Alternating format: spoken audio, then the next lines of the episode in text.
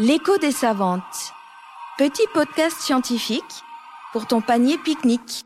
Une question, une scientifique, une réponse. Saison 1 avec Anne Girsch, psychiatre et directrice de recherche INSERM. Jeanne d'Arc était-elle schizo?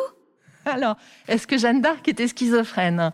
Tout ce qu'on sait, c'est qu'elle entendait des voix et qu'elle voyait euh, la Vierge, je crois. Euh, mais c'était à une époque euh, très différente. hein. Euh, c'était une époque, euh, si j'ai bien compris, où les hallucinations étaient valorisées. On pensait que c'était une communication avec avec le ciel et, et, Dieu. Et c'est quelque chose dont il faut tenir compte quand on interprète hein, ce que c'est qu'une hallucination ou un délire. hein. Euh, c'est ce qu'on appelle l'ethnopsychiatrie. Si on est dans une culture hein, où on valorise les hallucinations, ou euh, eh bien euh, quelqu'un qui a des hallucinations ne l'aura pas forcément pour les mêmes raisons que actuellement un patient qui souffre de schizophrénie, sachant que encore une fois les hallucinations ne sont pas ne veulent pas forcément dire schizophrénie.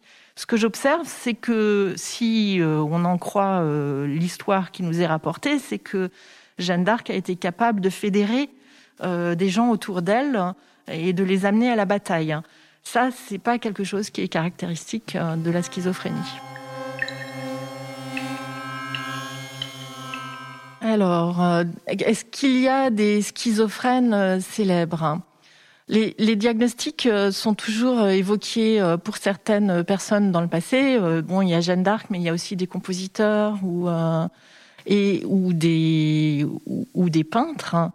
Euh, mais faire des diagnostics rétrospectifs, c'est toujours un peu compliqué. Donc, je je suis pas certaine que ce soit des schizophrènes. Euh, Ça pourrait être aussi des troubles bipolaires hein, ou d'autres diagnostics. Euh, même des crises d'épilepsie euh, complexes peuvent parfois donner des symptômes euh, qui sont pas loin de ce qu'on observe dans certaines pathologies mentales. hein. Donc c'est toujours un peu compliqué. Un personnage célèbre, c'est le fils d'un personnage célèbre. En fait, c'est le fils d'Einstein qui a été diagnostiqué schizophrène, par exemple. Il y a aussi euh, quelques musiciens euh, qui euh, qui ont été diagnostiqués schizophrènes, comme Tom Harrell, par exemple, un saxophoniste hein, qui est passé à Strasbourg il n'y a pas si longtemps. Alors, est-ce qu'on peut être politique et schizophrène? Tout dépend du type de schizophrénie qu'on développe. hein.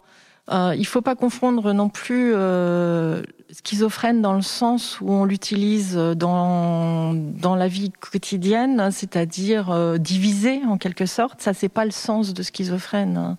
Un vrai patient, c'est quelqu'un qui euh, qui va être plutôt incohérent, euh, qui va avoir des troubles à communiquer avec les autres. Euh, donc encore une fois, euh, la schizophrénie peut prendre des formes très diverses, mais c'est pas euh, un atout pour faire de la politique. L'écho des savantes. Petit podcast scientifique pour ton panier pique-nique. Une production de la Nef des Sciences.